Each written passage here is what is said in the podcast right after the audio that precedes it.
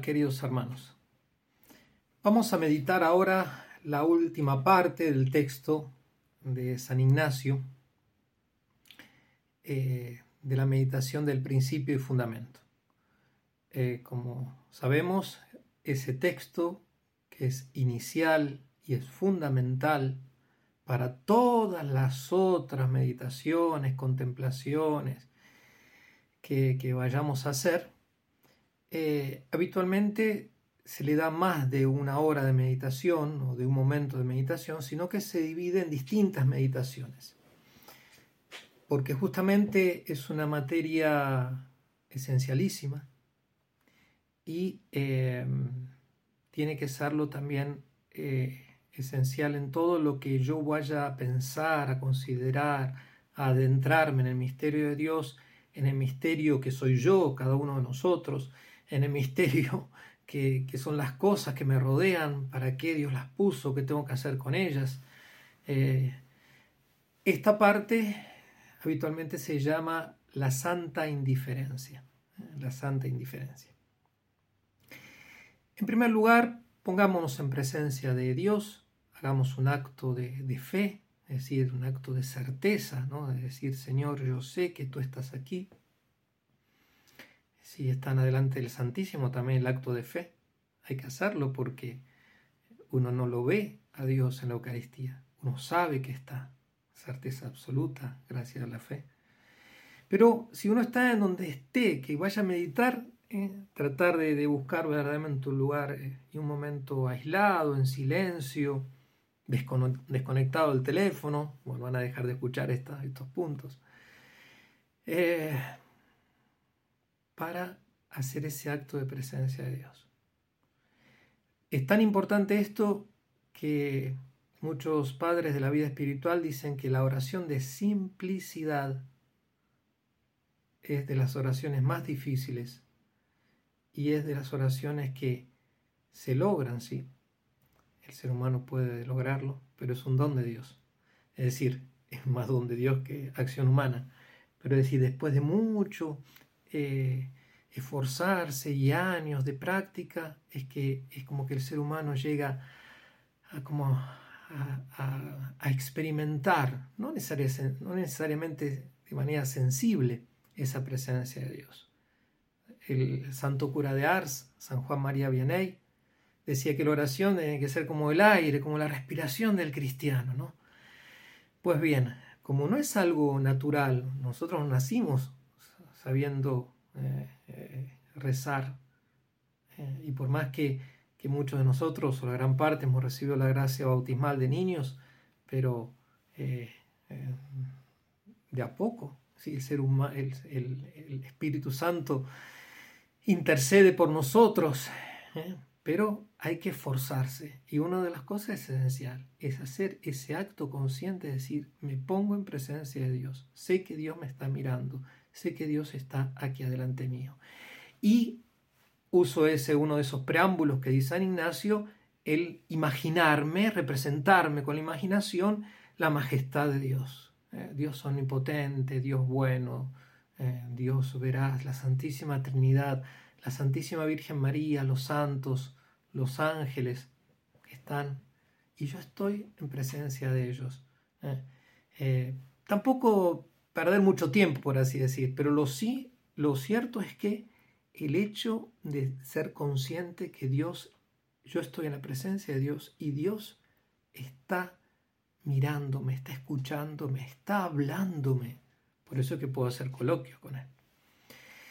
Eh, luego vamos a traer la historia. En otras meditaciones acá se lee el texto que se quiere meditar. En el caso nuestro, el texto que queremos meditar es este, el principio y fundamento. Y lo voy a leer del principio, incluyendo la parte que vamos a usar ahora, número 23 ¿eh? del, libro de los ejercicios.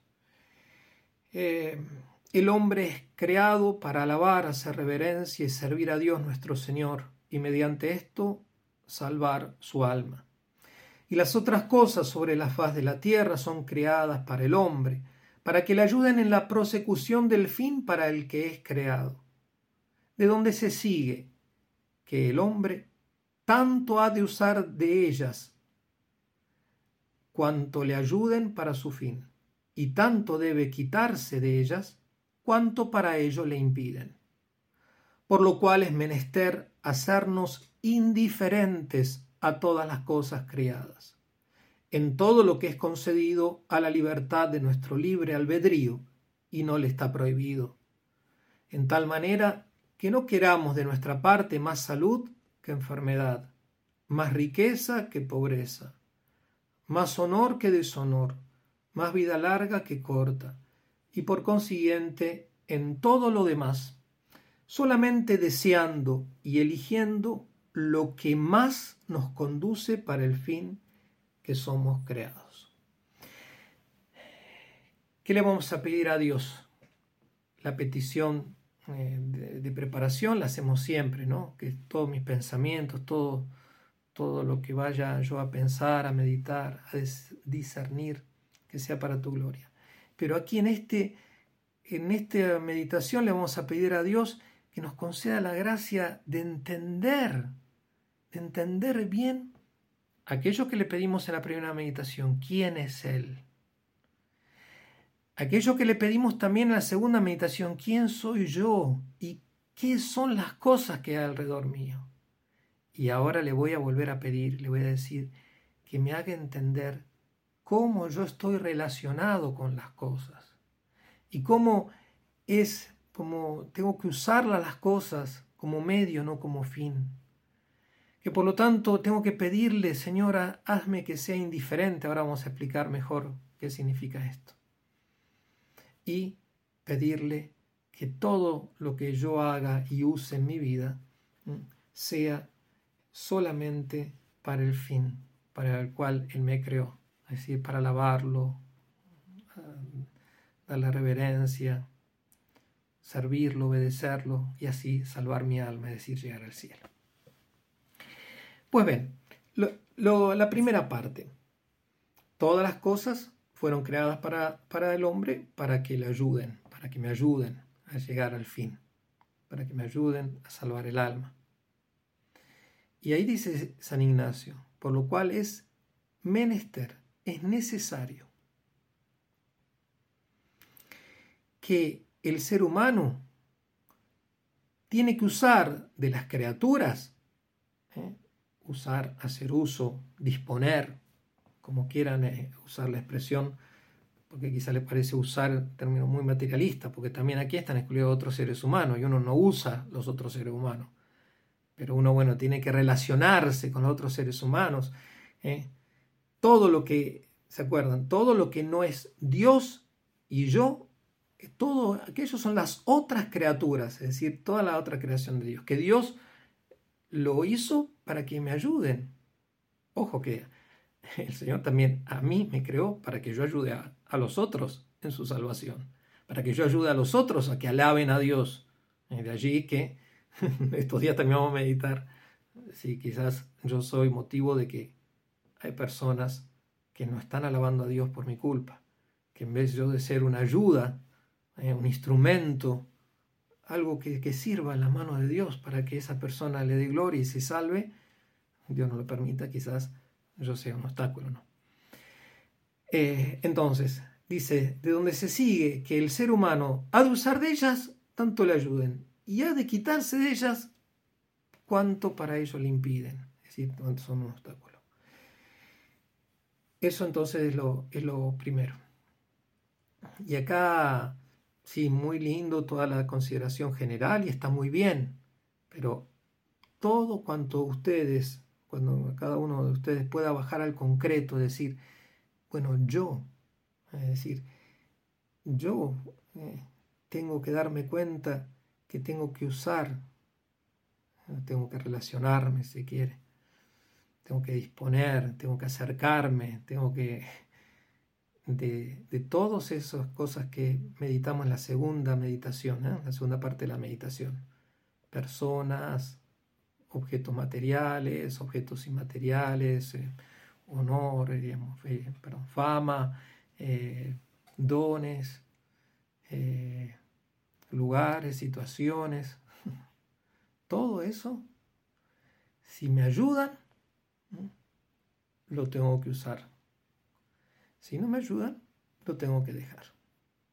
Es así. Y, entonces uno tiene que, ir, eh, digamos, ir pensando, ir viendo. Nos pueden ayudar la vida de los santos, ya que los santos llegaron a santos porque justamente se sirvieron, bien entendido, de las criaturas para servir al Creador. Adoraron a Dios, no a las criaturas. La segunda parte de este texto. Entonces, el primero, tanto cuanto, lo que se llama la regla del tanto cuanto. Tanto cuanto, esto me sirve, lo uso, tanto cuanto lo dejo, y por eso no, no uno tiene que tener a priori. Entonces, no, no hay que tener nada material. Entonces, todos tendrían que ser como San Juan Bautista en el desierto. San Juan Bautista es extraordinario. Puede ser que Dios quiera que toda la humanidad viva como San Juan Bautista, como poder. Es posible, poco probable. Y de hecho históricamente no se dio. Se dio en casos, en muchos casos. Ese mismo desierto de Judea, en, muchos momentos de la época bizantina, se llenó eh, de contemplativos, sobre todo de monjes, aunque San Jerónimo también fundó un monasterio de monjas. Y había miles, y había ermitaños. Bueno, miles, pero no toda la población, ni siquiera la mayor parte. Entonces, digamos, no, los bienes materiales son un mal. No, no son un mal. Entonces, eh, por eso digo lo de bajar al concreto y pensar, ¿no? Eh, puede ser que, Dios te esté poniendo, te haya puesto en un lugar de, privilegio en la sociedad. Puede ser un, poder, porque tengas poder político, poder económico o poder eh, o académico, y que eso usarlo, usarlo bien, para el bien de Dios, es decir, para el bien también de su criatura, del ser humano, ordenadamente. Eh, los ejercicios espirituales, cuando San Ignacio en el número 21, ¿no? El número 23 es el principio y fundamento, pero el número 21 dice, ¿para qué son? Para vencerse a sí mismo son los ejercicios. Entonces, y para ordenarse, sin afección eh, desordenada, sin... Eh, entonces, estos ejercicios, bueno, a ver, ¿cómo es mi relación con las criaturas? ¿Cómo es mi relación con las otras personas? ¿Cómo es mi relación con el pasado, con mi memoria, con mi fantasía? ¿Cómo es mi relación con todos los talentos que Dios me dio? Si son un bien, lo uso, tanto cuanto y si, me, y si es un obstáculo, lo dejo. Y le pido al Señor la gracia de dejarlo. Por eso dice San Ignacio, después de, de decir la ley del tanto cuanto, es menester,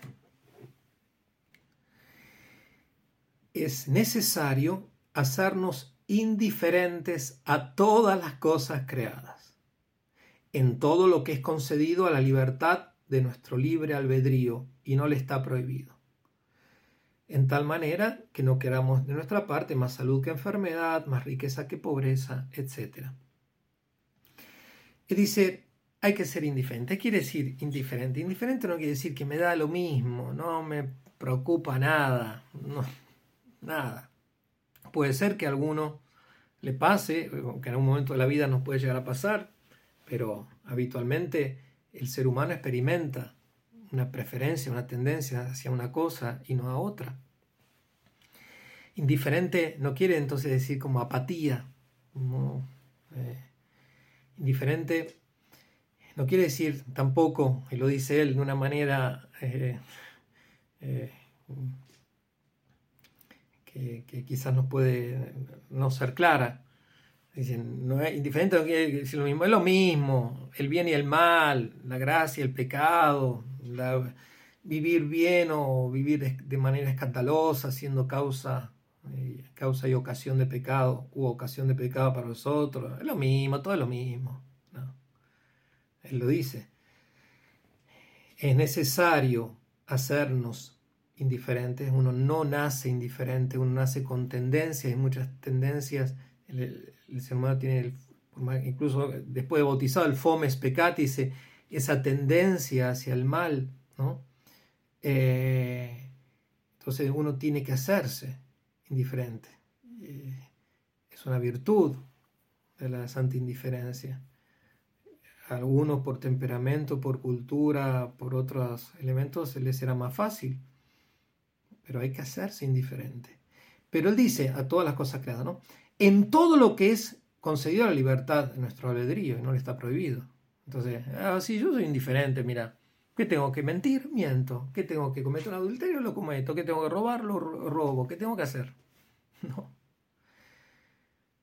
Dios nunca, nunca, nunca puede pedir, puede querer que tú, que vos hagas, que cometas un pecado, aunque sea venial. Nunca, nunca, nunca.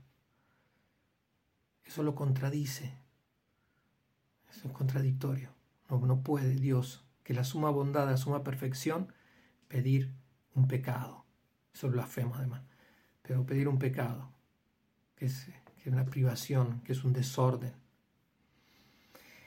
Entonces, digamos, eh, y, pone ejemplos, ¿no?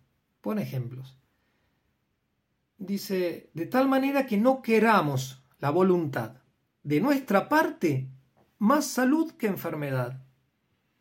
Algunos Dios quiso quiere que uno esté enfermo. Pero como Padre, usted dijo que nunca Dios quiere el mal, nunca quiere el mal moral, el pecado.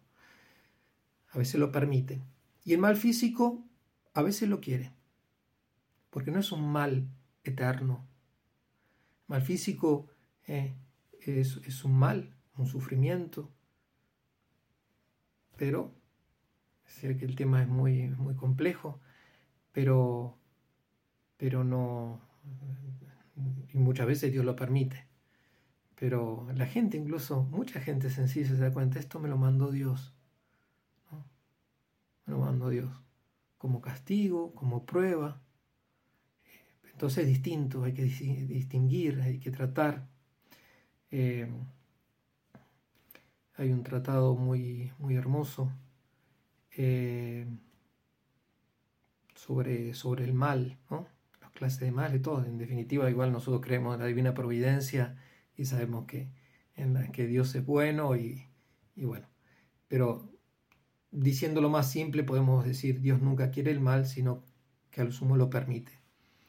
Pero ¿puede entonces Dios eh, querer permitir, pero es la voluntad de Dios de, todos modos, eh, que tenga salud?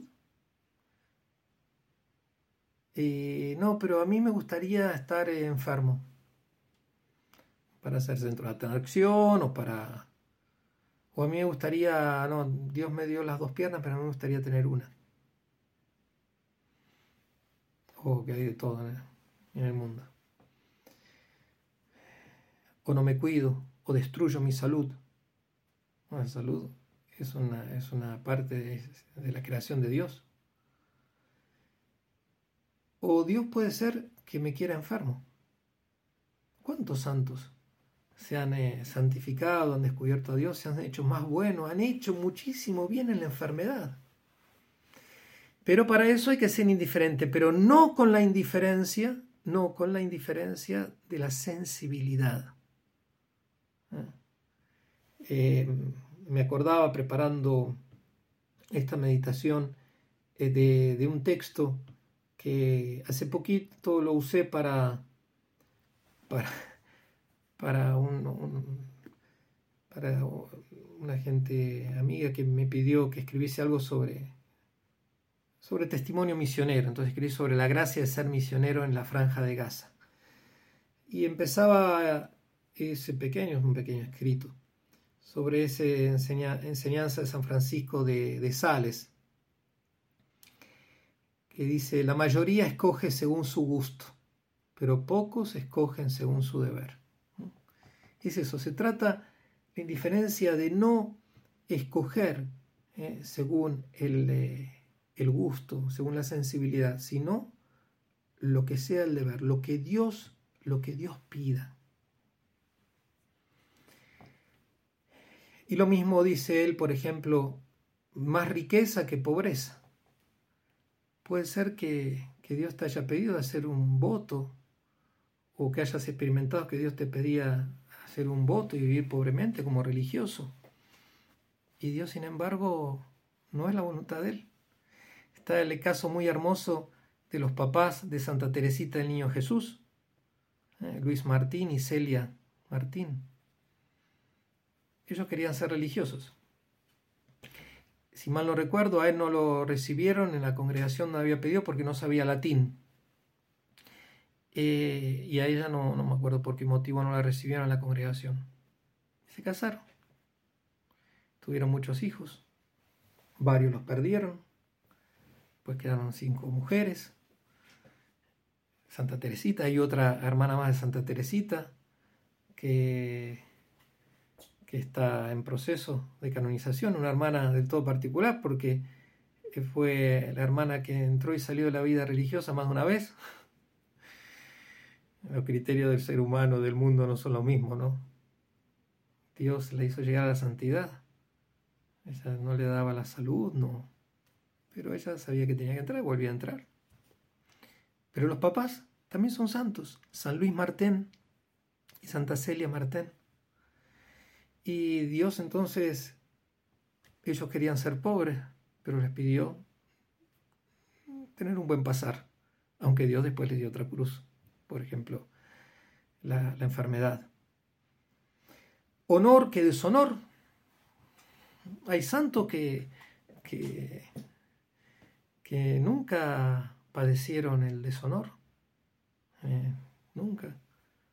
Y bueno, y otros que se hicieron santos en medio de los grandes deshonores. La gran parte de los santos canonizados de todos los, de los primeros siglos son mártires. La extra mayor parte son mártires. Y murieron deshonrados. Y vivieron muchos de esos deshonrados. Celebraron los santos misterios en las catacumbas o escondidos. Y eso durante cientos de años. Y eran muchos, eran profesionales. Tenemos papas, mártires, obispos, sacerdotes, padres de familia, niños. Millones ¿eh? en la historia los santos de la persecución eh, comunista en toda lo que la ahora ex Unión Soviética, o los de la persecución en México o en España, o hoy en día en varias partes del Medio Oriente, en Nigeria, en África, en, eh, Egipto, en China, deshonrados y Dios puede pedir eso. Pensemos, venían también a la mente los santos de estos misioneros titanes de América del Norte, San Isaac Jogues, San Jean de Brebeuf. Eh, cuando uno de ellos, por ejemplo, eh, incluso había sido torturado, le habían comido los, le habían arrancado los dientes eh, perdón, los dedos con los dientes. Y fue mandado a, Francia de vuelta. Y, él había visto que, que, justamente meditando en esto, la santa indiferencia, en tener firme voluntad, lo que más quisiese para hacer la voluntad de Dios. Y le pidió le suplicó a sus superiores de volver. Y volvió. Y murió en la misión. Pero ¿cuánto tiempo? Murió, ahora tiene la honra. Digamos, Dios puede pedir que uno sea santo gozando de gran honor, pero puede pedir que uno sea santo padeciendo un gran deshonor. Vida larga que corta. Eh, algunos pueden querer, desear tener una vida larga, larguísima. Tanto así de ni pensar en la muerte, ni pensar, ni pensar en el cielo, ni nada. Pero incluso gente buena, gente muy buena, que quisiese, porque la vida es hermosa, la vida es linda. O otros que quisiesen morir jóvenes, porque se imaginaron, o porque experimentaron, o porque, porque tienen miedo de una vida larga. Y ojo, porque eso cada vez se está metiendo mucho en la sociedad. Como se le tiene miedo al sufrimiento, y uno se da cuenta.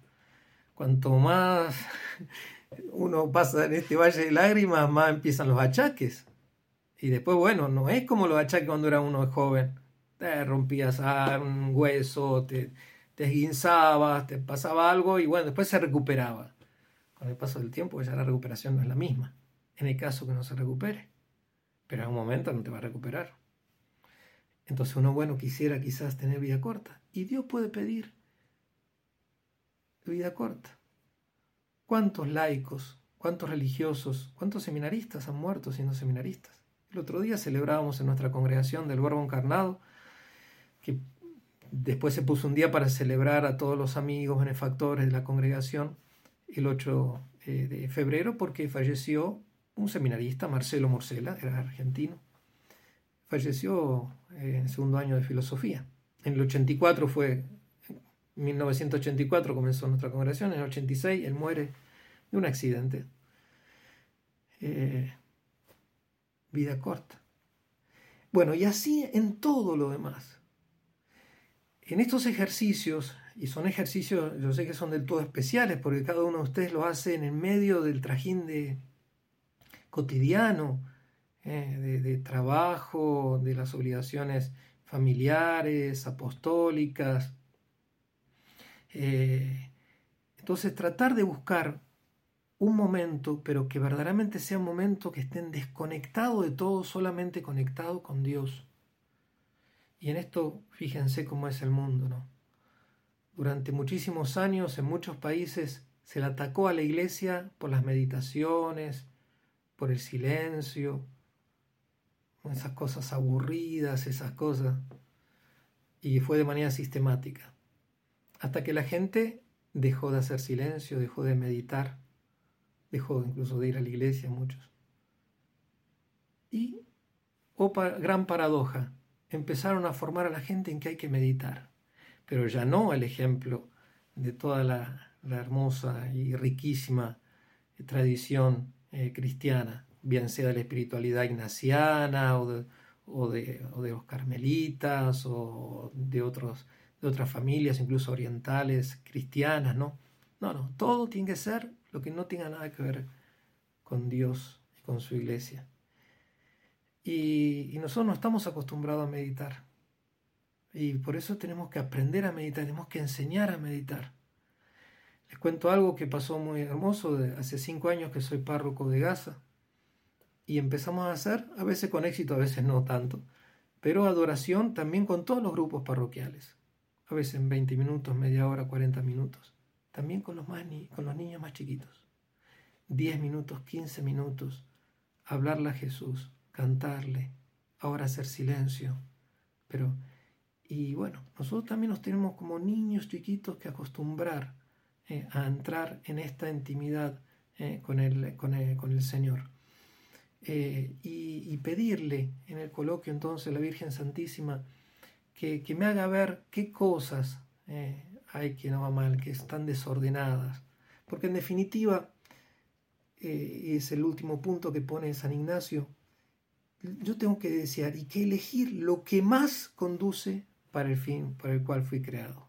Y en ese más puede ser que sea algo que me haga sufrir, puede ser algo en el que yo encuentre que pierdo la salud, como le ha pasado a infinidad de personas, o que pierdo el honor, o que pierdo las riquezas, o que pierdo incluso la vida, porque eso también puede estar en los planes eh, que Dios quiera.